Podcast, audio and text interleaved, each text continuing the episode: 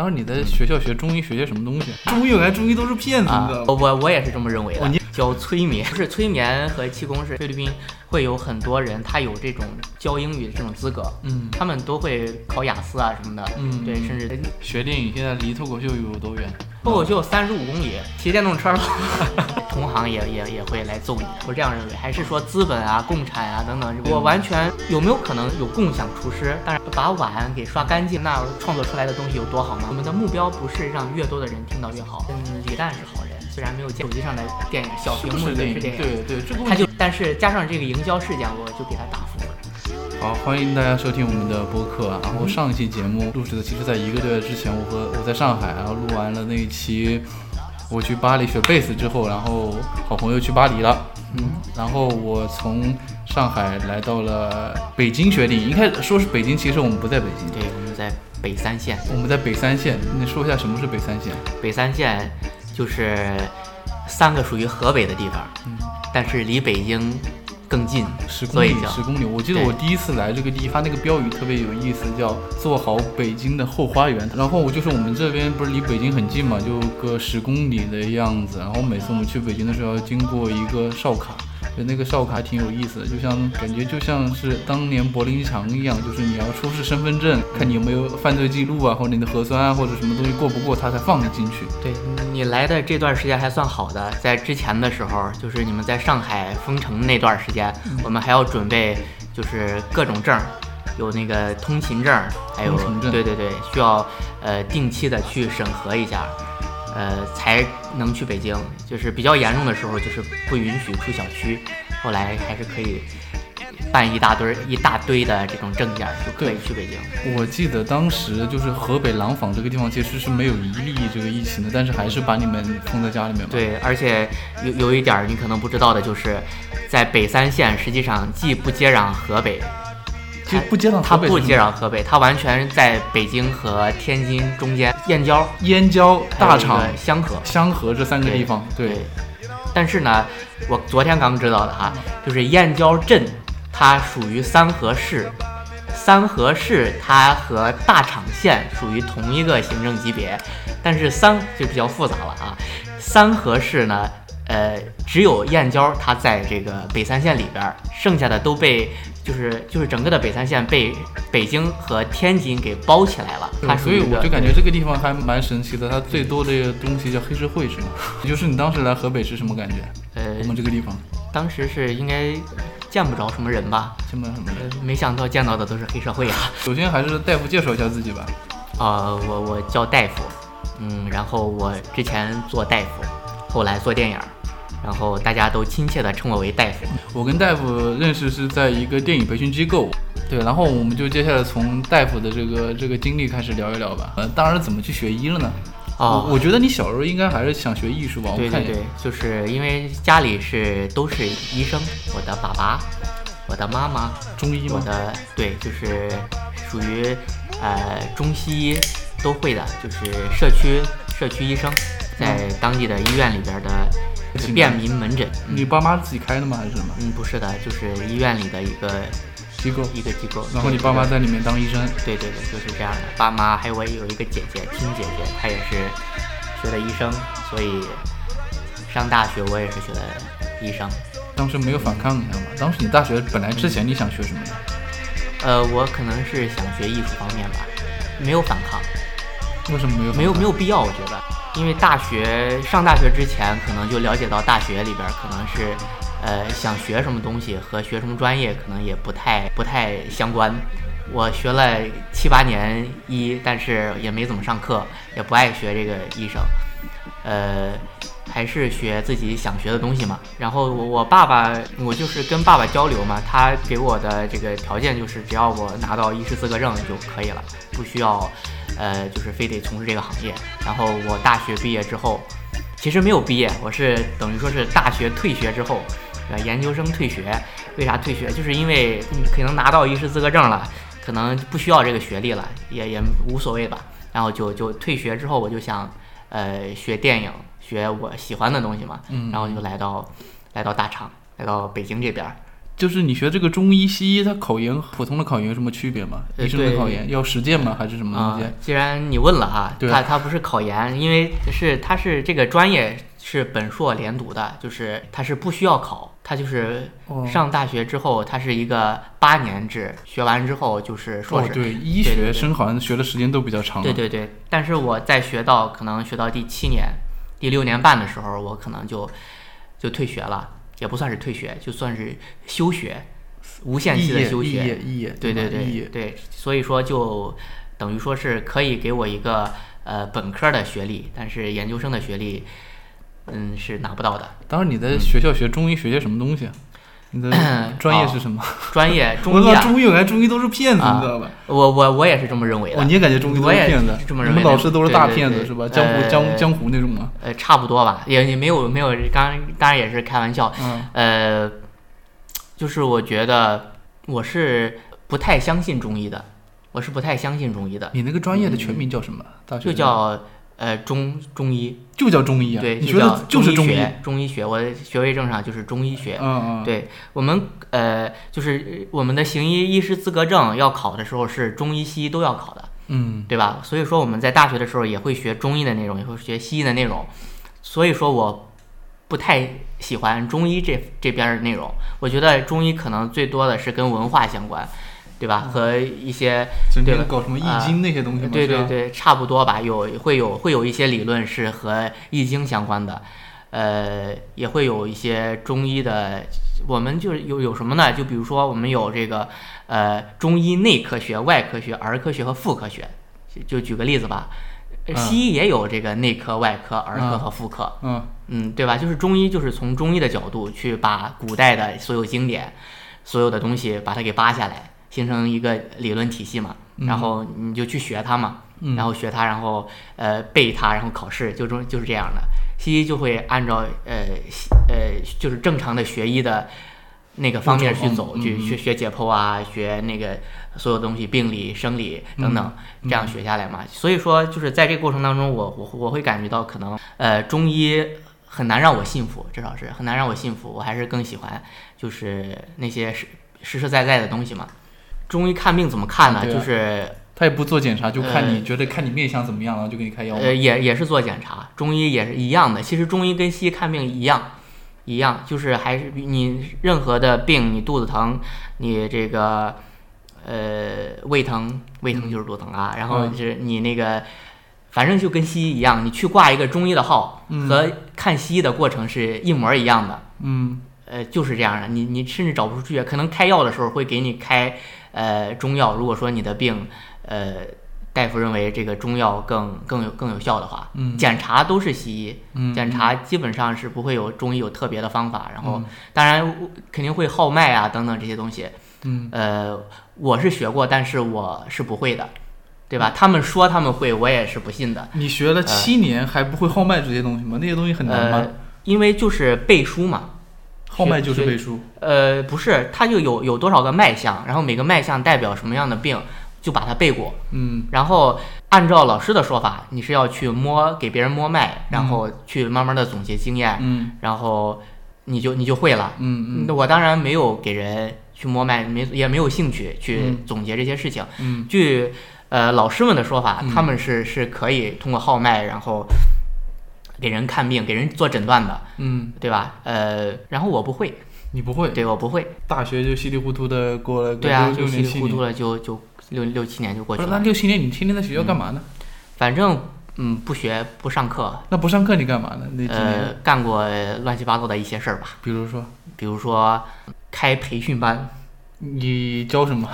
教催眠，哎，你这真真真的假的？真的真的就是会，因为那那个时候我是一二年上的大学嘛，一二年。对，那个时候的网络没有现在这么发达，可能一五一六年那那会儿的时候，有一个叫罗振宇的嗯，大骗子。呃，对，有一个的的的焦虑制造狂魔，啊对对对。然后他弄了一个叫叫是这叫什么知识付费嘛，罗罗罗振宇，啊。罗振宇啊，然后他弄了一个知识付费，这个知识付费，他这个知识付费，他他开始被流行开来，嗯。但实际上在此之前，那种东西它只是叫知识，但不一定付费。网上会有很多的学习的资料，嗯。甚至是从零几年就开始有，在我上可能上初中啊、上高中的时候，就可以从这个呃网上下载到很多的学习资料。嗯。那个时候有个东西叫电驴，电驴就是真正的电驴，那个东西也没有什么迅雷什么的，嗯。呃，可以下载很多的，就是之前八十年代、九十年代、零几年做的教学 DVD，嗯，也有从外国翻译过来的各种东西，有带字幕的，没有字幕的。嗯。呃，就是在一二年的时候，呃，那个时候我比较喜欢就是呃心理学方面的东西，嗯。我就会呃去下载，呃或者说以一些方式去弄到，比如说跟别人换，通过电子邮箱跟别人换，弄到很多的催眠的资料，嗯。然后对，还有催眠的书籍，然后我会去做一些。呃，做一些研究嘛，就是呃，我会想，因为我觉得那个东西非常神奇嘛，嗯。然后非常神奇，然后呃，我就会呃去去看一些那些资料，然后学学一下，然后学了气功吗？呃不是催眠和气功是那气功呃没有没没有从来没有我看气功上面也有催眠，呃那个我倒是不知道，啊和这个可能和我学的那个东西完全是两码事儿吧。嗯发传单自己用那个一个打印机，嗯当时在学校里面我。我们宿舍里边儿会买一些打印机，会买摩托车，我们集资买摩托车打印机，我们印广告，嗯。然后去去招生，算是招生招几个同学，就是在自己学校里的，然后找一个教室，因为我们的教室都是呃可以随便占用的嘛，嗯，对吧？然后去会会去讲一些我学到的东西嘛，赚钱了吗？呃，没有赚钱，基本上是是啊，对，刚说是培训班，啊，可能就是不兴趣班，对，叫兴趣兴班，兴趣趣班对，兴趣爱好对，班不不会收钱的这种东西嗯，对。所以大家当时学的催眠，觉得有用吗？能真给人催眠吗？这个呃从心理学上面来呃，，可可以的，我们是呃，首先我办这个兴趣班的原因就是你要给你舍友做催眠，他们肯定说你是傻逼，对不对？嗯呃，所以说我们找一些人过来，然后嗯大家一起交流一下，就嗯可以通过一些呃催眠嘛，有这种就是呃静静的躺在那里，通过语言的引导，让你去呃进入一种就是一种状态，这这是一种方法。还有呃像是那种快速的催眠，它都有它的方法，对吧就是等于说我呃睡我睡不着觉，我可以来找你。呃，不是的，呃，不我是，不是，那我做噩梦会啊可以来找你吗？呃，这个我我我不知道，因为催眠和睡眠是两个概念。催眠它虽然叫催眠，嗯它英文是 hypnosis，对，它是它和呃 sleep 是没有没有关系的，和这个词儿是没有关系的。嗯它状态就是人睡眠的时候是一种状态，清醒的时候是一种状态，对吧？嗯，然后睡眠和清醒之间有一种状态，叫催眠状态。就是进入到意呃识嘛。对，一进入到你的潜意识里，嗯潜意识层面。嗯然后在这个状态之下，就是人会更放松嘛，就是根据你催眠程度的深浅，嗯你你会会不会能意识到周围发生的东西，对吧？呃，你进入最深的深层次催眠之后，你可能就就意识不到这些事情了，但是你你的呃身体还是活跃的，你的你还可以还是有听力的，嗯就就可以通过一些引导，然后嗯可以改善一些事情，但是它和睡眠是还是不一样的，就是那个脑波是不一样的。你要是具体到的话，就是睡眠之后是一种脑波，清醒的时候是一种脑波，催眠的时候是一种脑波。你要是再具体的问的话，就是呃，嗯催眠时候是 theta 波 Theta 对 theta 就是那个一个圈儿中间一个横儿那个 theta 波，对。然后呃清醒的时候可能是阿尔法波，睡眠的时候是贝塔波，呃，催眠状态是 theta 波。你要是按照这个呃更具体的话，反正催眠不能代替你的休息嘛。不能的，不能的。你要睡不着觉，如果是因为，嗯，比比如说哈，你睡不着觉怎么办？你睡不着觉，吃安眠药，哦吃褪黑素。那我首先尝试褪黑素，然后因为褪黑素它是保健品，它不是药品，它可以就是对人没有什么副作用，嗯它就是人自己分泌的一种激素嘛。嗯嗯睡呃，就是有那种褪黑素人就会很困。正常情况下，你作息正常的话，你到了要睡觉的时间，嗯，哦耶，然后？你要你到了要睡觉的时间，嗯呃，你你的身体会分泌褪黑素，然后你你就能睡觉，你你就困了，你就想睡觉了。但是如果说你平常我我不太在意这些事情，也没有也不需要上学，不需要上班，然后我的褪黑素分泌可能有点紊乱，嗯，你又想你又你又想啊，就是你你就不会困呐我不睡觉有关系吗？呃，我睡不着的话，我有关系。晚上不睡觉，我就白天睡觉，这样子可以的，。这样可以，这样没有问题。从科学上来从中医来说是不可以的，但是从西医来说是可以的，就是从现代医学的角度来说是没有问题的。对吧？中医叫子午流注，他说几点睡觉，几点肝脏排毒，他有这样一个说法。但是你你仔细去想一想，如果说你到国外去，那你是走哪哪一个时间呢？你是走呃中国的时间，还是走走美国的时间，对吧？所以说只要作息是规律的。嗯，对吧？人的人的周期，人自己有一个周期，可能在二十五小时左右，不是二十四小时，二十五小时左右。你只要睡眠的周期是呃，比如说每天都是九点也好，每天早上九点也好，只要是定时睡觉，你的身体是不会有任何的，就是有任何的伤害的。哦，嗯，对，就是不能作息太过紊乱，比如说今天白天睡，然后然后明天晚上睡，对，这样是不行的，这样应该是不行的。我也我也我也 对，嗯。那那你除了在大学办过这种催眠的兴趣班，还做过其他其他什么有意思的事情吗？有意思的事情，想想这几天白过了呀。没有白过，反正就是就是基本上做的都是自己想做的事儿嘛。退学之后在家养孩子，养完孩子然后呢？养完孩子就来这儿了。到几几年了？你不还去了一段菲律宾吗？啊，是那个菲律宾是一一九年去菲律宾，对，那个时候我想去，呃，去菲律宾去批发一批外教。嗯，对，就是是什么意思呢？就是，对，呃，我们现在学外语嘛，学外语找一个外教的话，呃，一个小时要四百块钱左右吧，四五百块钱吧。然后那个时候我就呃发现，呃，菲律宾人从小就是说英文的，而且菲律宾因为他被美国殖民过，被被美国殖民过，呃，英语都挺不错的。然后也有很多菲律宾外教在中国教书，嗯，然后会比。呃，美国人会比那些白人便宜点儿，但是也便宜不了不了多少。嗯。呃，然后我就想，如果说是，呃，在当地，在当地找一些人，通过这种视频的方式给国内的小朋友上课的话，呃，那这个可以赚一个赚的盆满钵满呐，对吧？只要找找到一些这样的人，然后我们建一个平台，嗯，然后让他们去。就等于说上网课，嗯嗯，对，后来才有网课，但那个时候可能上网课一九年也有了，一九年网课已经很对很多了，对。但是并不是刚需，现在是刚需。哦，就是那个对，因为疫情之后，对对对是刚需的。就那段时间你是怎么找的呢？有什么好玩的事情吗？怎么怎么找呢？怎么找那些外教？怎么跟他们说？你想人家外教，我一个奇怪的中国人来说我要给你上网课，感觉别人都不懂啊这些东西。呃，首先就是。呃，在在菲律宾那边那边网络网是挺不发达，但是上网课是足够的，上网课是足够的。呃，就是有职业的老师，他们那里不可能随便找一个理发的人，或者是找一个。哦，你不是在村子里面随不是当然去问你要教英语吗？不是这样的，不是的，不是的啊。对对对，是是是有是他们有证书的老师。有证书的老师，呃，在教课的，因为现在就是菲律宾游学，就是不是现在了，就是疫情之前，菲律宾游学是流行过，可能有有八九年左右吧。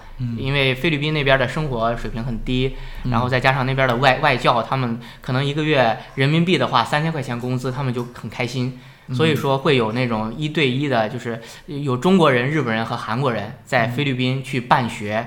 然后把中国人、日本人、韩国人接过去，在那边上课，生活水平也低，然后，呃，嗯，包括他们给别人开的工资也低，这样的话，呃，大家都能够。双赢吧，等于说是，所以说菲律宾会有很多人，他有这种教英语的这种资格，嗯，他们都会考雅思啊什么的，嗯，对，甚至都是八分九分的，都都挺厉害。八分九分。对啊，菲律宾人，呃，菲律宾的那些教师嘛，嗯，他们主要就是说，呃，他们有口音，他们有口音，这这是一点儿，是非常严重的一点儿。他们说，比如说他们说 “hello” 应该怎么说？呃，这个我我我学不上来，反正他们是有有口音的，比印度会轻一点。印度的那个口音太夸张了，太夸张了。对，但菲律宾口音，呃呃，也就是说，嗯，他们的就是英文水平，因为他们上上学都是用英文的。菲律宾当地的官方语言就是官方语言就是英语，他们上学都是说英文。所以说他们呃，只要是发音好好的好一点的，发音好一点的。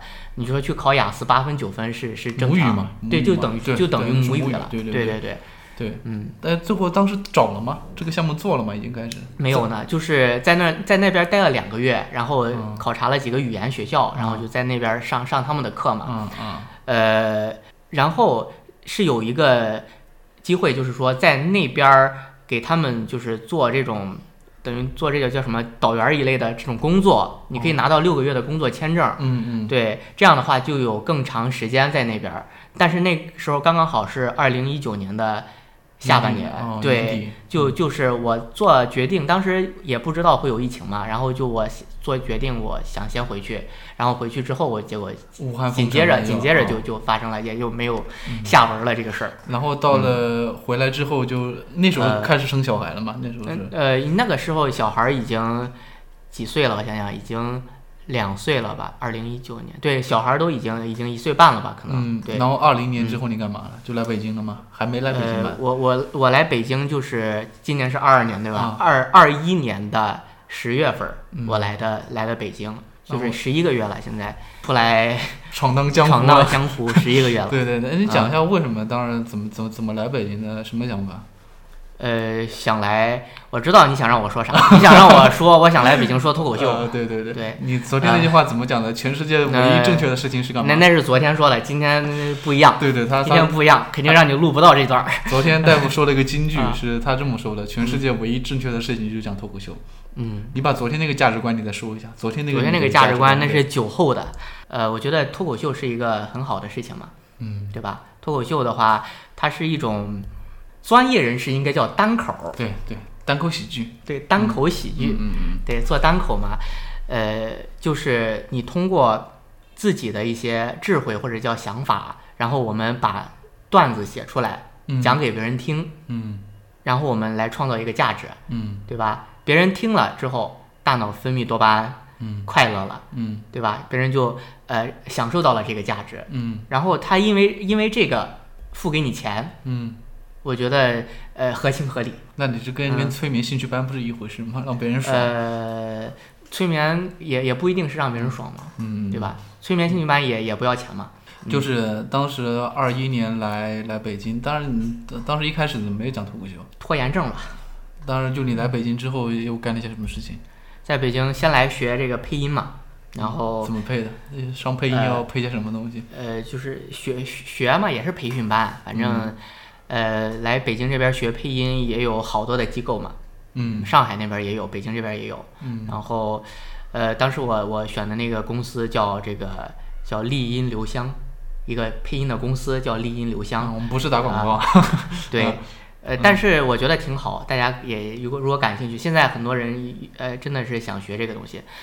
配音呃学些什么东西？教你讲普通话嘛？这个。对我的话就是主要学普通话，他们会说普通话，我普通话有口音，我主要就是学普通话，学播音腔啊。不是学播音腔，就是学学普通人说普通话。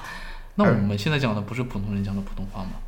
有什呃么，区别？你学的是电影配音还是什么配音？就是可以算是电影配音吧，就是就是我们呃，因为过去人人们的配音可能会有一些腔调嘛，翻译腔嘛？对对，现在译制厂的对，现在我们就是越来越，就是配音行业整个行业的人在意识到这个问题，我们不能够这样，我们要要自然一点，就讲人话。讲讲人话。啊对，所以我是因为有口音，我是山东人，我有山东口音，所以说他们是不要我的。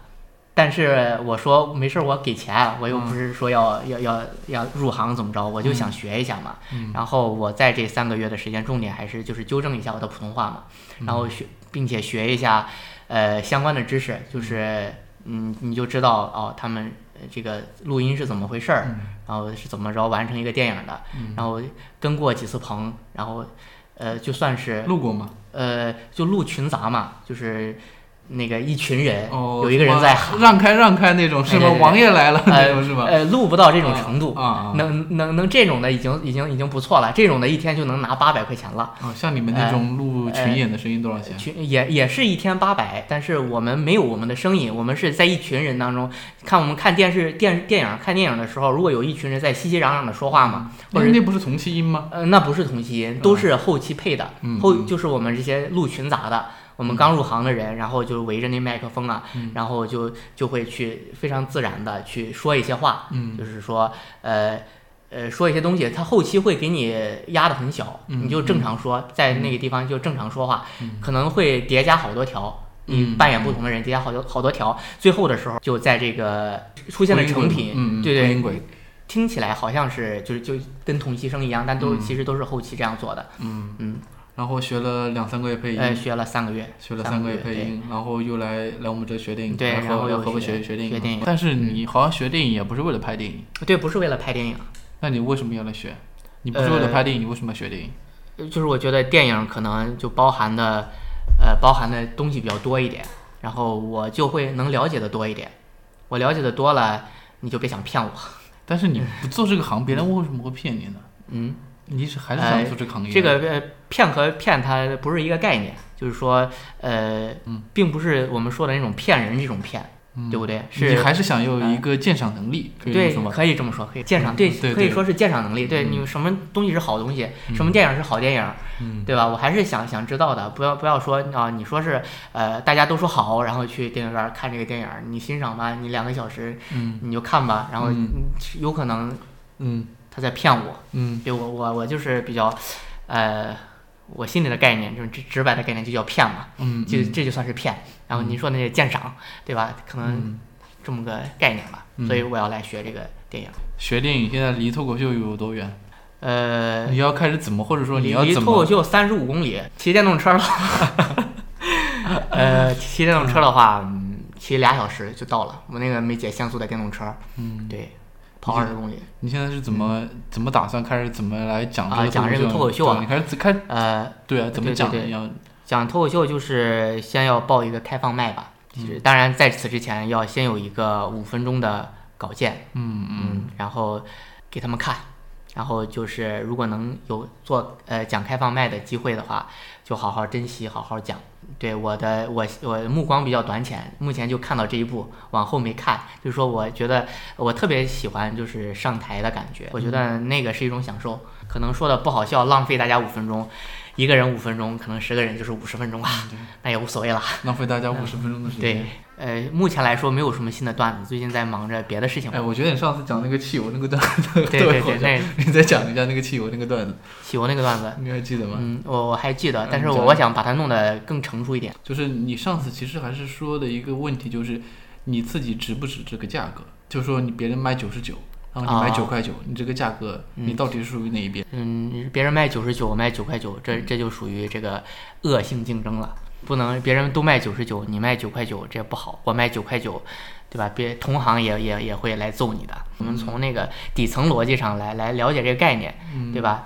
呃，当时那个逻辑我记得应该是这样的，就是假如说别人生产一个产品，呃，成本是九十九吧，呃，然后但是别人通过广告，通过骗人嘛，我那个骗加引号的骗嘛，呃，卖一万块钱，然后别人也也也也也买的舒舒服服了，售后也做得很好，但是它的可能它的价值，呃，没有一万块钱，可能只有一千块钱，嗯，对吧？他们卖一万，成本成本是一百，这都是夸张的手法，没有那那么夸张了。但是呢，我可能我卖的稍微便宜一点，我可能卖五千，卖八千，嗯，对吧？呃，我觉得这这是对的事儿嘛。我觉得大家如果如果有有更多的人这样做的话，肯定呃这个社会会好一点吧，嗯，对吧？所以说，你觉得现在这个市场是不健康的吗？就包括你自己看的那么多东西，你觉得他们？我觉我觉得是是有有点不健康了。我觉得不健不是有点不健康，我觉得这个相当不健康，相当不健康，对对，感觉所有东西都被资本所呃，我觉得对，呃呃理儿对，呃，但是我们也不能就说呃是资本啊或者是怎样的，这有可能就是就是。他问题大家都很浮躁，大家问题出在哪里呢？问题就是大家都很浮躁，没有人好好的想想这个问题。就是我刚刚举的那个例子嘛，还是成本一百，嗯，价值一千，你卖一万这个问题，嗯，对吧？只是大家没有好好想想，大家觉得，你想想，如果这个产品，我们假假设它是一个学习桌吧，就是木木材的学习桌，这个公司如果想把这个桌子卖出去，要有销售的人。嗯，对吧？要有生产这个桌子的工厂，嗯，等等吧，很多工序，但有可能就是所有这些工序加在一起的成本可能只有一千块钱，但是他卖一万，嗯，但是呢，在这个行业里边，所有的人他都没有意识到这个问题，他都觉得就是没有意识到，实际上这个桌子可能卖一千块钱，大家都能过得很好，大家都在觉得哦，它就是一万，它就是值一万，然后你要花一万。我是一个销售员员工吧，你得卖一万，我才有提成，我才有一千块钱提成，我这个月房租才能交，我这个月，呃，才能过得好一点。大家都在这样想嘛，就没有好好想想哦，这个东西到底值多少钱？是不是我去学个木匠，对吧？我本来是我卖这个桌子的啊，我是不是我去学个木匠，我做个桌子，嗯，对吧？我他你卖一万，我就卖三千，实际上我能挣两千块钱。但是我给你卖这张桌子，我可能只能提成两百块钱，嗯对吧？是不是？哦，我去学个木匠，我做这个桌子，我把这个桌子做做出来，我给客户，对吧？这样的话，是不是我们就节省了更多的这个资源，也节省了更多的这种，呃，这种复杂的一种体人人嘛，人每个人的大脑都很复杂，大家都在一起的时候。你乱我也乱，大家都都向着一个目标去走的时候，就可能就乱了。大家没有想过这个问题。我觉得是这样子啊的。如果我们在六十年代的话，你一定是要投奔共产主义。呃，我我不这样认为，还是说资本啊、共产啊等等，我完全不再就是把一些概念，我完全不想把一些概念给概念化，就别人已经说过的，就是人最底层的逻辑，我认为是否对错等等这种的，还有包括三段论是最底层的逻辑，嗯。一切都建立在最底层的逻辑之上的。嗯。一个刚出生的婴儿，刚出生几天的婴儿，你给他也没有这么夸张，刚出生几个月的婴儿，这是呃，然后你给他看一些物理的规律，比如说一个东西从高的地方掉下来，嗯是不是从一个更陡的斜坡上滑下来，它是更快的；从一个更缓的斜坡上滑下来，它是更慢的。如果你把这个过程弄反了，这个小孩儿、这个婴儿，他在这个这件事情上停留的时间会长几秒钟。科学家认为这就是他们对这个事情产生了怀疑，也就是说，最底层的逻辑是人人都有的，最底层的逻辑、最底层的物理规律是人人都有的，就就在我们心里，对吧？如果说我们我们把东西啊，这这个叫资本，这个叫共产，这个叫嗯嗯对吧？这个然后其实你说的这个问题还就是叫全球资本化，对就你你说的那个事情还是觉得一切东西都太资本了，不够理想呃，化你。可以这样总结吧，嗯，但但是就是说你怎么怎么定义资本，这是一个很很很宽泛的话题嘛，嗯就是说，嗯，专家说了啊，这个资本资本怎么资本赢了，人民输了，那你谁是人民？什么是呃资本？我知道我们每个人是人民，但是我现在如果我开一个开一个小卖部，那我是不是就成资本了？对吧？所以说，对资本的定义它是它是模糊的，在大多数人的心里，我们把我们喜欢把东西总结成一个团团的这么一个概念，为的是我们嗯嗯更更更方便的去认识这个东西。但是可能我我不从这个去去理解，我嗯我就是说从最简单去理解，我觉得呃，你你我在这里，嗯对，如果我们现在的交流能让我们产生愉悦。这是最重要的一件事情。如果说在我们在这里的时候，比如说你抽着二手烟，我对二手你抽着烟，我吸着二手烟，我对烟这件事情是特别反感的话，对吧？我们我们现在的做的事情就是一个负价值的事情，嗯对吧？但是我觉得，当然这是只是举个例子哈。如果说我们现在的交流，无论我们的目目的是什么，我们现在内心当中的欲望是什么，是要做一个播客，我们还是就我我们就要这样的镜头，我们就要打光，把光打在脸上，把我们此时此刻留下来。我们无论我们心中的欲望是什么，如果现在我们能感到愉悦，我觉得这是对的事情，就是最简单的事情。我不管你是我们是两个资本家在聊天儿，嗯还是两个呃无产阶级在聊天嗯啊，对两个无产阶级阶阶阶级在聊天我嗯觉得不不要把它团起来，就是非常简单的事情，就是我们坐在这里，如果说是快乐的，我我们就就进行下去。如果说不爽有有一些不爽，嗯对吧？这就是个人的选择会不一样，可能有的人会会很很难受，然后就就坚持过去了；有的人可能就直接就发脾气或者怎样的，对吧？我就是会总结到呃每每时每刻吧。是，但是就是说，嗯如果不工作确实爽，就是光学习嗯确实爽，但是嗯，我们还是要赚钱的，对啊，那怎么？办呢？要就是赚钱，但是这个东西啊是怎么平衡呢？因为我们赚钱的话，嗯其实大部分人，绝大部分人赚钱都是做一些自己不开心的事情。嗯，对，大大那怎么办多数人是是，那怎么办我我认为这件事就是产生这件事情的原因就是呃我们心中的混乱。如果我们好好想一想这个事情，我们就我们就能够从这个目标去出发，我们就能够找到一个呃开心的又能赚钱的方法方式。什么？你做什么事情会让你感到开心？呃，我们我们就是说找一个事情去做，这个事情是可以快乐的去赚钱，又又差不多的，一定是有这样的事情的，因为因为每个人他就是每个人都有自己的专长是别人需要的，无论是什么，无论是什么，如如果没有的话，我们可以去学，对吧？比如说呃炒菜，我们会炒菜，可能呃我们去不了那个那个大饭店做主厨，但是呢。有没有可能有共享厨师？当然，现在好像我不知道有没有，有没有可能有一种东西就叫共享厨师，对吧？我们去呃别人家帮别人做饭，别人滴滴厨师，呃对吧？类似于这种概念嘛。啊当年那个共享产品流行的时候，共享的那种单车等等，它就是这样一种概念。对吧？嗯会不会有有一种呃，就是说会不会有人呃打车也好，骑自行车也好，对吧？有人需要，有人提供，就产生了真正的价值。就是那我们从现实一点来角度来看的话，比如说，万一就是你现在不是结婚生生小孩嗯嘛？如果你爸妈不给你还房贷，你要自己还房贷，嗯你老婆没钱，你怎么办？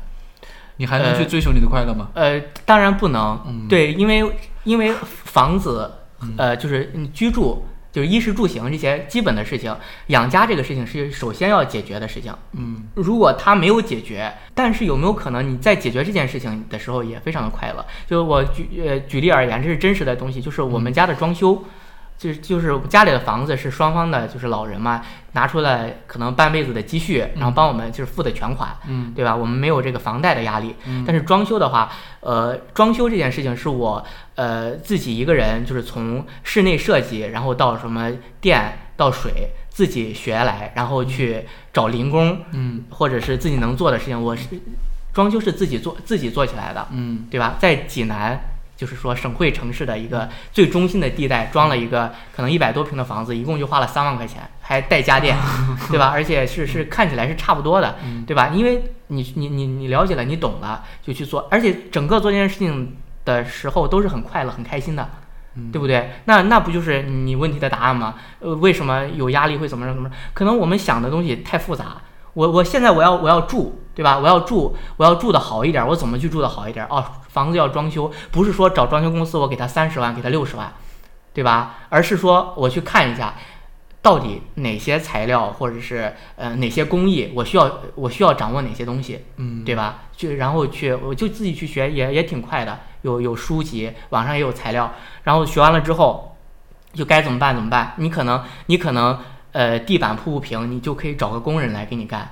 对吧？找个工人给你干，你可以多付给他一些钱，也没有多少，比光装修公司里去克扣的那些，是吧？是差远了。嗯我觉得这这个例子应该可以，我我觉得能能能佐证我刚刚说的说的一些话。你的价值观就是，如果嗯我去买房子、去供家人、去生存的话，其实这件事情本身你是开心的，不论你做什么工作，嗯，对啊，嗯对，是因为责呃责任感这个因素嘛。呃，也可以这么说吧，因为我虽然不太就是，呃，不太能够和你这个责任感的概念完全重合，嗯。对，因为我们嗯没有就是仔细的讨论过嗯。责任感这个概念，因为我嗯。我会把所有的概念，几乎所有的概念，在我的脑子里都会刨到底儿，然后重新喜欢想一遍。说一些大的词汇吗？呃，对对对，我我应该应该嗯不会说些大词，我会把所有的事儿都刨到底儿，然后想想是怎么回事儿，嗯然后对，呃，我对对我之前的时候应该是跟所有人一样吧，我觉得所有人都是在这样做事情，就是觉得自己的呃时间会被浪费，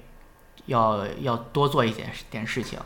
我觉得他的来源可能就是我们受的教育，因为我们上课的时候，我们从小学到高中都是一天上几节课，七上八节七八节课，上八节，然后每一节节课对，要学不同的东西，嗯对吧？然后大家也没有好好听讲，嗯对吧？只不过大家我就发现，大家工作了之后，或者是之后都忘记了这段时光，可能都觉得哦，是不是我真的学了八年语文、八年数数学、九年英语的？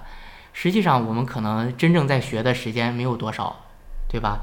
那那我们就是做一个思想实验，我们现在就要学，就要学数学，我们集中起来学，对吧？一天学两个小时、三个小时，我们集中起来学，对不对？那你觉得多长时间我们可以达到一个高中毕业生的水平？甚至我们培养出兴趣来之后，我们多长时间我们能能够，对吧？还能做出点成绩来？是这嗯这个是稍微做一下思想实验就知道，肯定用不了八九年，嗯，对不对？那所以说，我觉得我们做事情嘛，就是得一件事一件事在做吧，打破原来你是怎么打破这个思维的呢？啊，怎么打破这个思维的？怎么怎么突然就想到了一个这啊个要事情要一件一件做，而不能同时做好几件事情呢？因因为我一直在同时做好，想同时做好几件事情，但是，呃，每每过一年半年的，我就会发现我同时做的这好几件事情，一件都没有做成。对，我觉得有大挫败感吗？我觉得这件事情，我觉得这件事情大家都在经历，所有人都在经历这样的事情。我忽然想到了，所有人都在经历这样的事情，然后可能别人会觉得，我也有好几次会觉得，哦，是昨去年没有努力，是上个月我没有努力，我哪点儿没有做好，嗯对吧？会要找原因的，最后可能我我我觉得，那假如说是我去年干的这三件事情，我如果只干一件的事情，是不是我我也能干完？我还能省出三分之二的时间？那就去试，就去试这件事情。好，我抛开这些杂念。其实我抛开的做三件事情，最开始的时候肯定会就是会觉得亏了，就是你明明可以学英语，又学数学，又学语文。嗯，又学音乐。假如说，你明明可以学这四件事情，你都能学好这三个月、五个月的，你只学一件事情，你就觉得亏了，嗯对吧？我我只学一件就觉得，但实际上不亏。实际上，你学好一件事情，然后呃，并且学精了之后，它和你去学别的事情也是息息相关的，因为底层逻辑都是一一样的。学任何东西的底层逻辑都是一样的。对，那你自己现在是怎么落实到实践的呢？就是现在我。的我在做的事情，嗯，是我想写一个呃剧本，想写一个剧本，嗯，这个剧本当然也是就是接的一个活儿嘛，对，呃，对，你说接那个接活，我发现还挺有意思。你本来是不想接这个，好像是突然机会降临到你身上了，也可以这么说吧，也不是，你说一下那个经就那个经过，呃，就是呃，我最近来北京的，就学完配音之后，嗯。学来学导演，嗯，第一门课是编剧课嘛，嗯，然后我就会想要专心的把这个编剧课给做好学好，我会买来所有的编剧相关的书，嗯，上网上找所有编编剧相关的资料，嗯，对我会去看做笔记，然后用到我之前用到的所有的方法，我要去把这件事情搞明白，我花了呃两三个月的时间，我觉得我都学通了，我觉得我我。我会了，这个这如果是它是一个技术的话，我这个技术我会了。按照我的自己的价值观来说，我觉得我会这个技术。如果有人需要这个技术，我给他提供这样的服务，我是不是就能拿到呃相应的这个这个这个这个收入啊？但是这个你觉得说编剧这个事情或者一个其他类似的技术，专心学个两个月三个月是呃，我我认为是这样的。我我到现在的呃我的经验来说，我觉得任何一件事情，呃。三个月专心学的话，三个月都能非常精通。你每天学多久？呃，编剧这个事儿的话，每天学在呃两个小时左右，两个小时左右。那你剩下的这个十一个小时怎么度过呢？这不是这些乐器吗？按按不是按照你这么说的话，你编剧如果只学两个小时，那你剩下的时间才是大把你的时间。呃，对，那就就是说，让你的大脑自由的，让你的大脑自由的去享受。它不是你你的目标，那些东西都不是你的目标。你去，呃呃，我的话，我去弹弹琴、打打鼓，当然我也不会，就是弹着玩瞎弹。嗯，我就是让自己的大脑放松。哦，我已经早上起来，我第一件事情，我先把我，比如说我这个月的目标，我要完成我的这个剧本。嗯，我会把它细化到，呃，每天干多少事情，每天多少字儿也好，每天干哪个步骤也好，嗯，对吧？细化到这种程度，我我早上起来之后，一定要先打扫房间。因为我认为啊，这这咱不扯开说了，要先打扫一下房间。为什么？呃，我就觉得就是人的内心和周围应该是一样的，就是周围，呃，这不是说是看人的方法，我是说我在在我看来啊，整理好周周围的东西，也是在整理自己的心境，对吧？就是把碗给刷干净，也是在也是在给自己的大脑可能做一个清洗。嗯。而且花不了多长时间。嗯，很多人都害怕刷碗，一想到刷碗就难受。但实际上，你真正刷起来的话，用不了两分钟，嗯，对吧？打扫房间也是这样的，可能十分钟就够，就可以把家里，呃，都都摆摆一摆，打扫干净了之后，对吧？然后心情特别好，可可能呃，可能喝一杯咖啡，然后就开始把今天要干的事情先做完。比如说，我现在要写这个写剧本，对吧？我先把花两个小时到三个小时的时间，我就集中精力把今天的任务完成。今天任务完成了，我就可以，我就可以干什么都可以，干什么都是，都错不了，对吧？干我可以，呃，看个电影，也可以去去健身，可以去弹弹琴，这都不重要，对吧？这一点都不重要。呃，这整个一天下来，你你的是你的心情可能都在百分之，按照高兴的程度，最最嗨是百分之百的话，可能你整个的心情在百分之七十左右，这样上下波动，我觉得这样挺平静的，挺好的。但是真的会创作的话，会有创作的快感。这个是你在写剧本的时候，如果你想到一个好的点子，对吧？你真的会很开心。那可能唰一下到一百。如果说那个东西的话，我没有最大值，反正有一个最小值，你必须要每天保底完成多少的工作量，对对对，呃，也也不是的，就是它是一个过程。最开始的时候，我们要调整回来，我们要从那种混乱当中调整回来。就一天我只做完一件事情就可以，这件事情可以毫无价值。比方说，我今天我我必须保证我今天把被子叠了，哪怕我快睡觉了。我也要把这今天就只完成这一件事，把被子叠了。早上起来我不想叠被子啊，我周围都很乱，嗯，我有很多事儿好烦，我可能经济上也不宽裕，我好烦，我今天我可能什么都干不了。但是我就规定我一一周的时间，我每天都要把被子叠了。但是我好烦，我没有叠。睡觉之前，我把我我我的被子给叠好了，好不容易完成了。第二天起来，可能你刚刚醒来，你就可以把它叠了。这样过一周之后，说是过一周，就是你设定一个一周的。目标，但实际上你两三天你就调整过来了，你就可以加另外一件事情哦，我再把那个呃房间打扫一下，对吧？你这样之后，这样没有什么价值，打扫房间实际上是没有价值的，因为你打扫完了就会乱，乱了就会打扫，它是没有什么价值的。但它作为一个西西弗斯嘛，对它作为一个一一个调节的一个东西嘛。然后我打扫完房间，可能过了一个月两个月之后，我设定的是这样的，但实际上很快，这个过程它永远比你想的快。我我觉得哦，我要打扫房间，可能一两个月之后，我可能心里会平静很多。我可以做一件事情，这件事情是非常重要的事情。可能我做了这件事情，比如说说脱口秀，可能我做了这个事情，我可能会有一定的收入，我可能能养活自己，这个是重要的事情。我再去做这件事情，也是用同样的方法。嗯，首先把那些事儿做完了之后。然后我去做，可能那时候，可能我今天的任务，我想，比如说我我我想要写，就写一页剧本的话，我可能我写了八个小时，嗯，没有关系，我明天可以可以再再写，我看看能不能七个小时就把这这一页剧本写完。然后慢慢的，你你特别熟练了之后，你是一个熟练的这个技术工种了之后，就快，非常快。我设定的是两三个小时，实际上我没有超过一个小时过做这个事儿。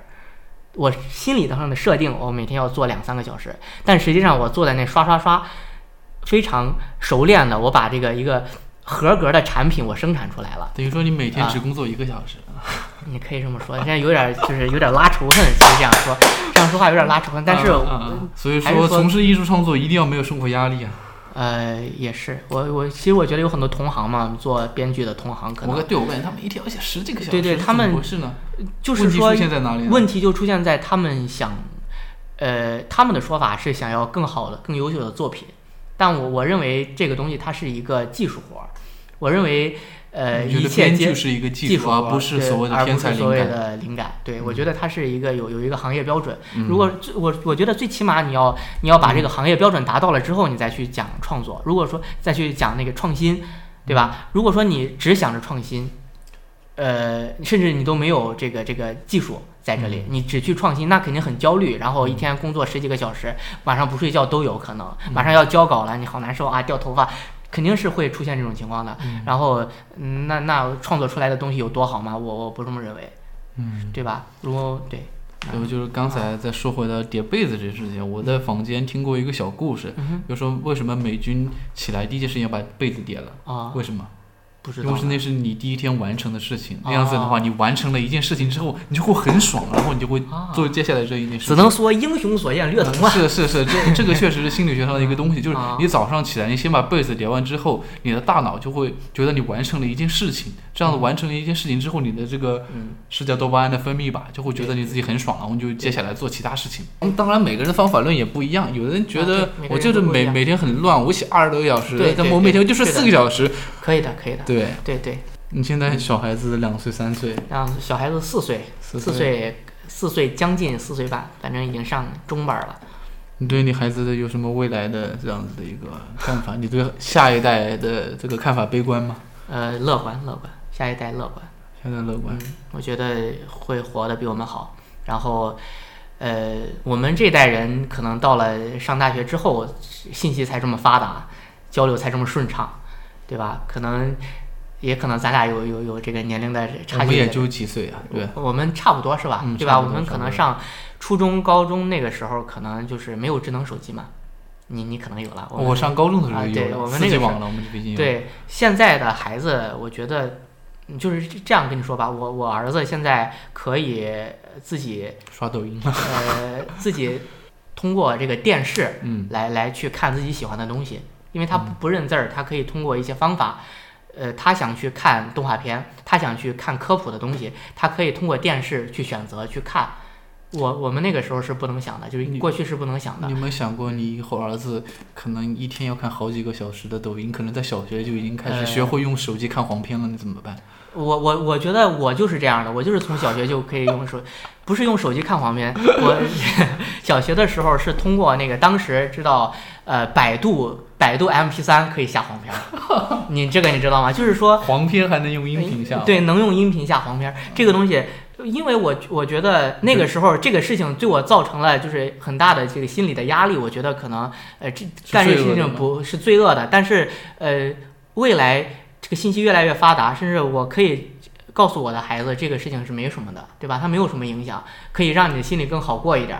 我觉得这个事情是一个非常正常的事情，对吧？但是如果你孩子天天刷好小，嗯就是好几个小时的短视频，你怎么办呢？呃，是是这样的，我觉得如果说你可以每天随意的刷短视频的话，你会很快的放弃随意的刷短视频，而转向去一些更中长的东西和一些，呃，就是短视频这个东西就是直接让你分泌多巴胺，嗯，对吧？人如果一直这样分泌多巴胺，自己就木了，自己会木讷了，也也不会开心？但是我从我的嗯生活的观察嗯来看的话，还是蛮多人每天都坚持刷，他不会去嗯，刷那是中长视频，我他可能都不知道有这个东我明白，我。明白，那是是那那是因为我我我认为他是因为首先，嗯、如果说你假如说你享受到了这种创作的快乐，你享受过创作的快乐，你就不会停止创作。如果说你享受过一些更高级的快乐，你一定会去追求那些东西。我们为什么很多人去沉迷于短视频，就是因为因为一些原因，因为他没有更高级的东西可以。他没有去接触过，嗯，或者是说他觉得没有价值，他觉得、呃，他觉得哦，我我现在我去学，比如说我我要去学学学弹琴，人家从小就学，我这二三十岁了，我开始学有什么价值？我能怎么着呢？对吧？我我我我宁可我刷短视频，我嗯现实的我就快乐一下，嗯，对吧？我打发一下时间。嗯，但是你你拿你拿起琴来，你拿起鼓来，你去敲的时候，对吧？他这种快乐，你你你体你要你要是短视频给体会不到体会。不到的，嗯对不对？嗯这个你肯定能能有这种感感触。嗯，只不过就是，呃，未来的孩子他不会，他的信信息是非常的爆炸式的。对爆炸式的，嗯，对吧？他们会更快的、更容易的去领领领略到一些对的道理，然后我觉得不会，应该不会沉迷于短视频这种。嗯，东西当然，我也我也想做短视频，我觉得短视频也是挺好挺好，挺好的东西，对，嗯，能给人带来快乐，挺好的东西。如果说别人生活压力也挺大的，对吧？放松一下，未尝不可啊。所以说你对整个我们的下一代还是很乐观的。对我对所有的事情都很乐观，我对整个社会都很乐观，没有你的悲观的事情是有什么？你晚上就不会觉得我操这个世界要完蛋那种感觉吗？因为我觉得，呃，跟我没关系，对吧？我觉得只有身边的人才跟我有关系。京剧啊，你这个，所以说这个世界再糟糕，比如说，呃，我们国内的环境越来越封锁，你可能出国就很困难。现在已经很困难了。从从呃一，实际上从一八年就挺困难了。我当时那个时候，我是能感感受出他那个出国的会有一点点的呃压力，但是现在是基本上办护照什么的都不给新办了。对吧？你你就不要想，呃，在国内的同学们就不要想着就是出国怎么怎么样了，嗯，对啊，那你不会悲观吗？我们都不能出去，都不能呃跟这个世界去连接，我们只能嗯，在一片像，虽然我们中国这么大，其实还是一片孤岛。但是我们可以通过一些方法连接到外国的网络，那些网络的都是它也是一个、嗯一种连接。如果你在网络上看见那个虚拟的纸片，其实你自己也变成了一个虚拟的纸片，你不是一个真实的人，嗯，说的很很对，对啊，那你还不会悲观吗？我不悲观，我就不悲观。等于说你自己变成了一个虚拟的人物，你也不会悲观。嗯，当然不会，当然不会。如果说我变成一个，变成一个对虚拟的人物，或者说我们可能就是一个程序，像黑客帝国一样拔拔了嗯后脑勺的东西，我们可能是一个臭虫，可能是一个蟑螂。所以我我觉得没有什么的，那个蓝蓝药王和红药王，你会选择哪一个？呃我就选择那个呃现实的还是虚拟的？那个虚拟的就可以了，嗯，虚拟的就可以了。嗯，现实之外还有现但是我会发现你其实活得还是蛮蛮明白的，就是对现实这一套是怎么运作的，你还是很清楚的。但是你那么清楚之后，你不会想去对抗它吗？就是我们认清事实，然后去对抗这个事实嘛？那你为什么还要去做一个虚拟的东西？要不去像那个去把它突破一样，把那个铁窗给打开。那我觉得我我你要说说到对抗，还是定义的问题。我觉得我现在就是在对抗，对抗虚无，对抗你所对抗的一切，只不过是用一种快乐的方式。你所你所要你所要看不惯的，你生气的，你要把他给打倒的，你要把它给锤死的。嗯，我也想锤，我也想打，我也想怎么着。但是我觉得，如果说有一个人走到我面前，我我告诉他一些快乐的事情。对吧？我告诉他一些真实的事情，我告诉他底层的逻辑，他就不会被一些虚假的逻辑所洗脑。嗯，对吧？快快乐的人多了，乐观的人多了，可能我们要锤的那个东西，他自己就会他自己就会倒了。我这是我对抗的方式。你要是所以说，你还是想通过接下来说脱口秀这个方式来去抵达这个目标吗？呃，我觉得呃，说脱口秀应该是一个必经的路吧，因为。还是说，我认为说脱口秀是唯一正确的事情。嗯，说脱口秀是唯一正确说出来，说出来，就是那从就是从刚刚那个咱这套逻辑的角度来说吧，呃，说脱口秀是你可以表达你的观点，不受很多约束的一个很重要的方式。如果说你是做一个呃线上的节目，有很多事情是不能说的，对吧？脱口秀是线下的。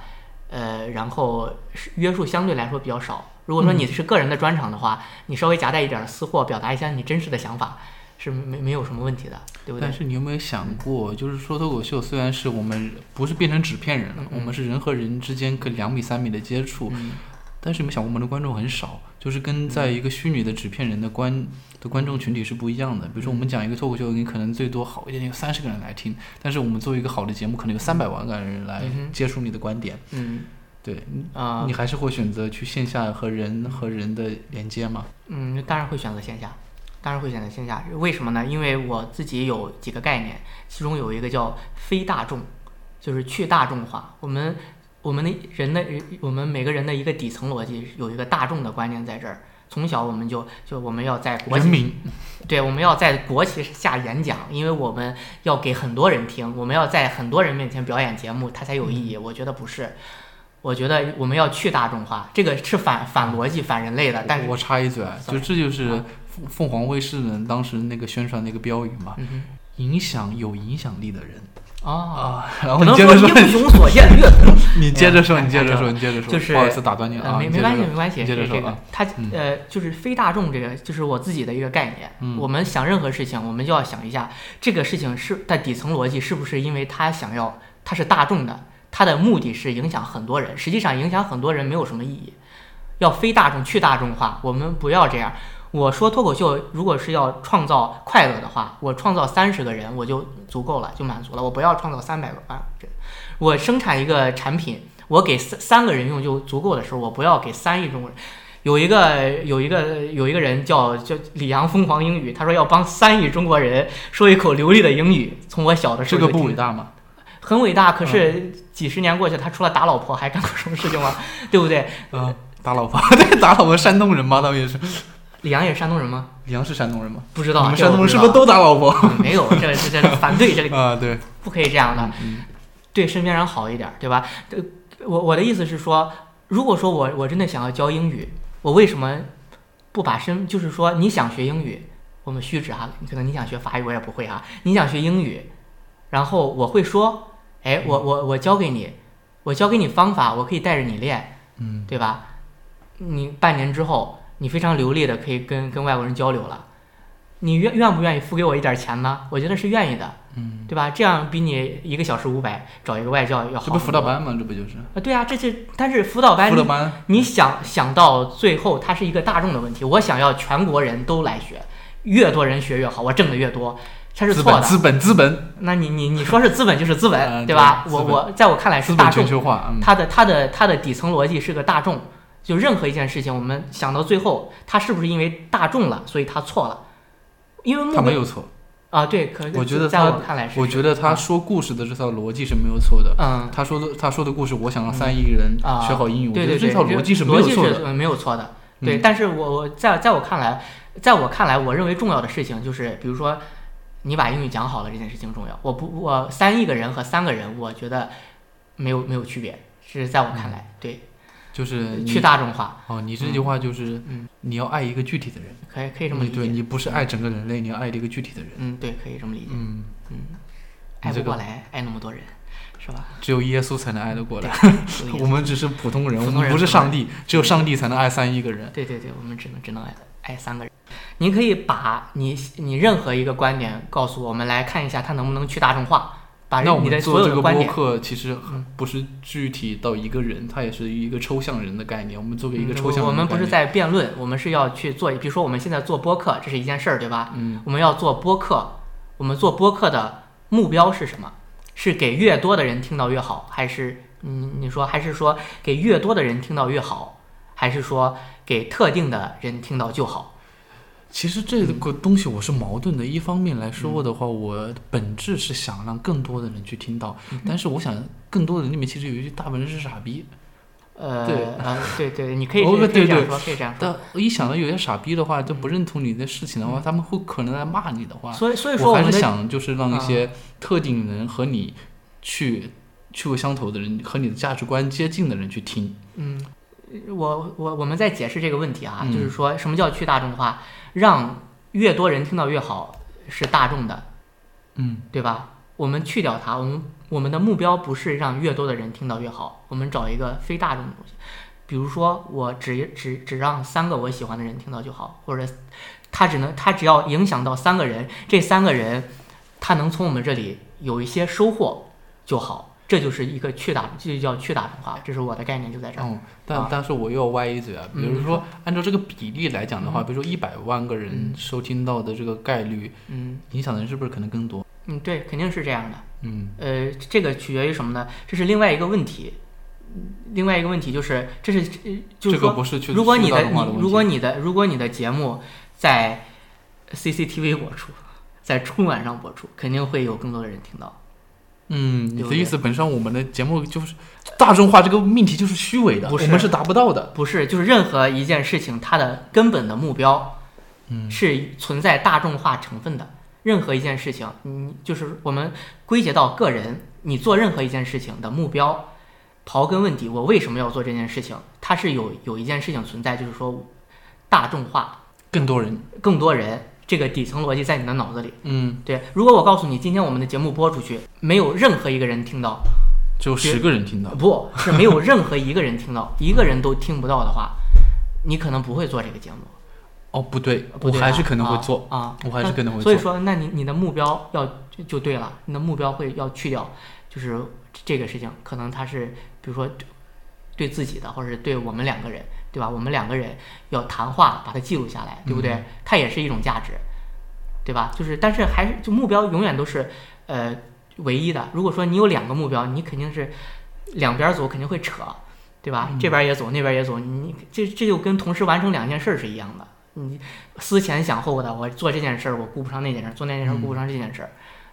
就嗯我这个去大众化的，呃，归根结底就是我们在做任何一个事情的时候，我们想想我的目目标，是不是有我想有这种，嗯就说白了就是贪，不要贪，对吧？不要贪，他能能创造出他所值得的那点儿东西就行了。就是咱俩这次谈话，我我觉得，如果说咱俩这次谈话能够被记录下来，这一件事儿，我觉得就就足够了。这一件事就足够了。证明我们谈过这次话，对啊，这结果发现没开机。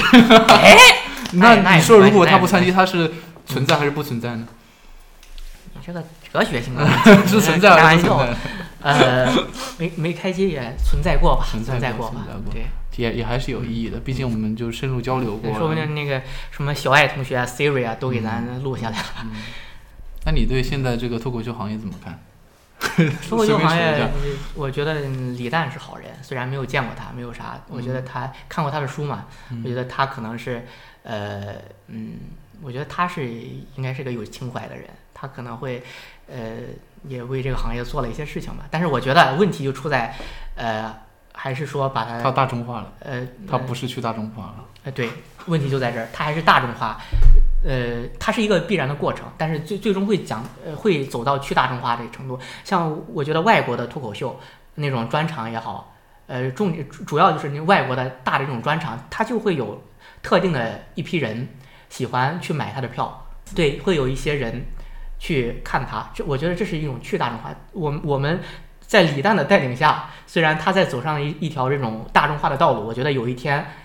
中国的脱口秀事业也会走到这种去大众化的程度，就是说，呃，比如说这个，呃，北京有有石老板，假如说石老板现在单立人，北京的叫单立人，单立人有那个石石老板这个人，咱就说这个人，他现在没有说是像呃周奇墨那么火，但是他肯定也有两下子。对吧？他很厉害，对，就是相当厉害。对他，甚至可可以可以说跟周奇墨是不相上下。但是周奇墨他通过李诞的节目，他现在的大众化程度是走走入了那个那个方向，大众化的这种方向。但是可能石老板他他是有一有有一批人，就比如说石老板要办专场，肯定是要去听的。我觉得将来中国会走到这种程度，就是说我能写好的段子，我能讲好，就会有一批人。就可能就是美国的，像明明天的像像现在的美国一样，明天的中国可能像现在美国的这种脱口秀行业一样，就只是有一些固定的人去听。我我们有有十四亿人口，有十五亿人口，对吧？嗯，我们每个人都都都去听脱口秀吗？那是那那叫那是去看战狼是吧？对不对？不不会这样的。对，就是我其实我还介绍一下我自己本身上一份职业，其实做脱口秀剧场运营的。嗯，对。然后就是刚才说到你那个问题，你说是不是每个十四亿人都要去看脱口秀？我觉得有往这个方向发展的趋势。对，是往这个方向发展。对对，其实我们这个本质行为就是在割韭菜。割完一批，还有一批，还有一批，还有一批。其实我们从我们那个返场的几率来看的话，很少有观众去看第二次的。哦。嗯。但是就是这个韭菜十四亿人太多了。嗯嗯。对，我们就会有不断的人去看，不断的人去看，然后看完之后可能就在现场骂。啊，是讲的是什么东西，再也不来看了这样子。嗯，我觉得如那那呃，可能一百年前，那美国刚刚开始脱口秀的时候是怎么发展？肯定也会通过电视呀。对吧？如果说美国当时媒介的革命，对最开始的时候说脱口秀的时候，没有通过这种电视或者是一个大范围的让别人知道，就没有第一批的观众啊。我们现在可能在大众化的路路子上，就是因为信息发达嘛，大家了解到这种东西，才你才知道哦，我是喜欢听的啊，我是喜欢说的，对吧？是是这样的，然后早晚会走到一种去大众化的情况，就是说我压根儿我不喜欢这种东西，他在筛选观众，对吧？筛选筛筛选出来，然后我们走到这种情况，我们只是可能有一千万人，到时候有一千万人喜欢听脱口秀，每周会听一场，对吧？会有多少从业者，多少观众，然后我们再去算其中的利益、场地费等等，我们每一个演员可能拿到的。钱也能养活自己，甚至说是活的会会比较不错，对，挺不错。我觉得就挺乐观，我就觉得未来就是这样。我也喜欢这样，我想在那个时候做一个这样的演员就可以了。做一个在已经没有这么浮躁的时候，做一个哦，也有一批观众可以来听我的专场，对吧？来养活一家，养活全家，养活全家，我的全家，对对对，这样一批观众嘛。那我们最后再聊聊电影吧，毕竟我们现在 毕竟我们现在电影学院学电影，我们是学电影的。对，我们别忘我们现在科班是，对，我们现在是准专业人士。对，所以说我们你不是那种电影原教旨主义者，不是，不是，完全不是，完全不是。我是对，我是短视频原教旨主义。哦，对对对，说起这个有一点很重要啊，就是很多人批评你在电脑上看的电影不是电影啊，然后你刷的短视频，但是五分钟看完电影不是电影。嗯。呃，然后我就看到一种观点，他忙于给电影下一个定义，说这些不是电影，在电影院看的才是电影。就像那些理论大师，他反而不会下定义什么是电影，什么不是电影，而是问什么是电影。我们看的电脑屏幕上看的东西到底是不是电影？嗯哼。那你觉得我们看的是电影吗？呃，还还还是那个话题啊，就是怎么定义电影？对吧？对吧？呃，我觉得是。我觉得是，就是我觉得是这样的。我们为什么看电影？是电影给我们带来了一种享受，艺术的享受。我如果我们把电影定义为能够给我们带来视觉上艺术享受的东西，那么短视频也是电影。如果我们把电影定义为有一些规则加进去，对吧？剪辑的规则加进去，呃，调度的规则加进去。如果说你的剪辑做的是错的。你的调度不对，你的镜头没选对，这这就可以算是它是一个不合格的电影，或者或者说不是电影。比比方说，如果说我们看那个短视频上给别人把电影给讲一下，讲一遍，五分钟对吧？五分钟看电影，对。如果说你觉得，你觉得就是故事就是电影，那它就是电影，嗯，对吧？对，这是还是定义的问题，嗯，定义的问题。对，对我觉得就是说，还有一个媒介的问题，你在手机上嗯看的电影是不是电影？电脑上看的电影是不是电影？对？呃，对，也也也也可以，也也是定义问题。你定义手机上的电影，小屏幕也是电影，对对，这个问题它就是电影。对，我也在思啊考，什么东西算不算电影？在媒介上看的东西是不是电影？看的我我认为，如果如果说是能让人产生艺术艺术享受的东西，就是电影。这个定义下的话，手机上看的电影也是电影，电脑屏幕上看的电影也是电影。是的，我这句话的意思就是，不要忙于去给下一个定论，什么是电影，什么不是电影。对，这一切还在讨论之中。嗯对那你就正正经推荐一部上完电影学院之后，啊，对你有很大启发的电影。对我有很大启发的电影。呃，那就是教我们摄影的老师给我们看的他的作品吧。这么说，真的，我呃，其实我来学电影之后，呃，老师们自己拍的电影儿没有能够拿到龙标的，没有能够被大家看到的东西，我觉得这些电影儿是给我启发最大的。我就会在想，为什么没有人，就是没有大众去喜欢这些东西？而我们从我们作为学生，我们从这些东西里边儿能看到什么？嗯我们看的时候，我们是煎熬，是抖腿，还是说我们在看什么？嗯，对，这你启发就在这儿，它不是内容上的，对不是调度上的，不是方方面面的。当然也有，我会可可能我会觉得，从这个编剧的角度，从这个这个叫什么，从剧作的角度，我会觉得问题很大。嗯我我我可以给他改改的很好的，当然我这有点儿这个自自吹自擂啊，我我觉得那些东西我就很容易就改。嗯对吧？我的定我我说的对错就在于，呃，非常个人、非常主观的，嗯。呃，对，非大众去大众化，不是说全国人或者全世界人都对他们都好，嗯。不是这样的，是我非常个人的，只只只说明我自己。对我觉得什么是对，什么是错，我觉得会有的东西让我产生愉悦，会有的东西让我呃产生痛苦，嗯。对吧？我让我产生愉悦的东西是是秩序化的东西，嗯，对吧？让我产生痛痛苦的是，呃，是破坏性的东西吗？嗯，是就是无视秩序的东西。嗯对，可能我我有一个，可能是就是说，呃，他有一个想法，这个电影的作者有一个想法，呃比如说，呃，这个这个叫谁？那个导演叫什么来着？陈凯歌导演的《无极》，对吧？我没看过。啊，对，那个很烂对，是一个很烂的东西，但是它有很强烈的自我的艺术的表达。但是在我看，就是说，因为我看它，我觉得很焦虑，我觉得不好，所以说我就定义为他犯了一些错误。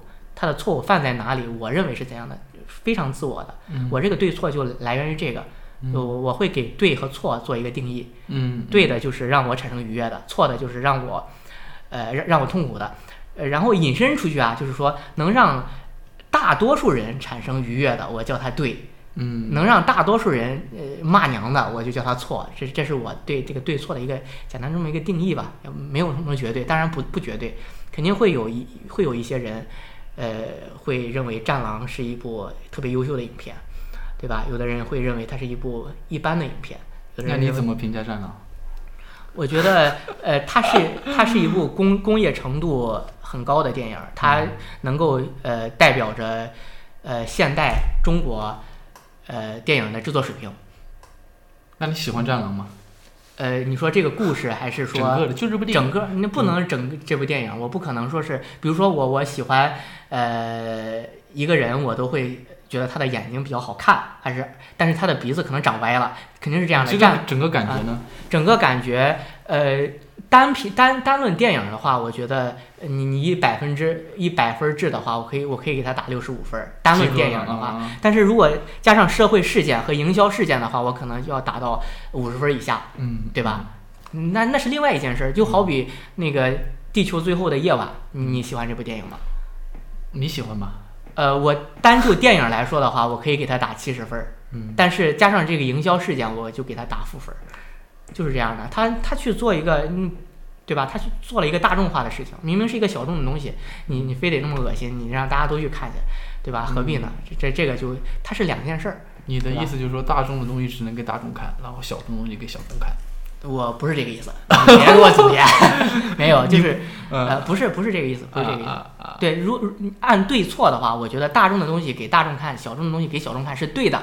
嗯而且这个对错是我刚才定义的对错，不是世俗意义上的对错。嗯，对，也不是说只能，当然大众可以看小众东西，小众可以看大众的东西，当然可以了。好好，那我们就 ending 吗？急着下播，可以的，可以的，好好好，聊的挺多的。就是没什么东西可以讲了啊，吧？没了没了，要被榨干了，榨干了，榨榨干了，我这辈子话都说完了，好了 好了，我这辈子都没说过这么多话，天哪！好，谢谢大夫，嗯谢谢大夫，我们应该浪费听众一个小时的时间了要。呃，谢谢这位主持人，嗯，我是老袁，嗯啊，谢谢这位叫老袁的主持人，嗯嗯嗯，好，好我们下期见，拜拜。嗯，拜拜。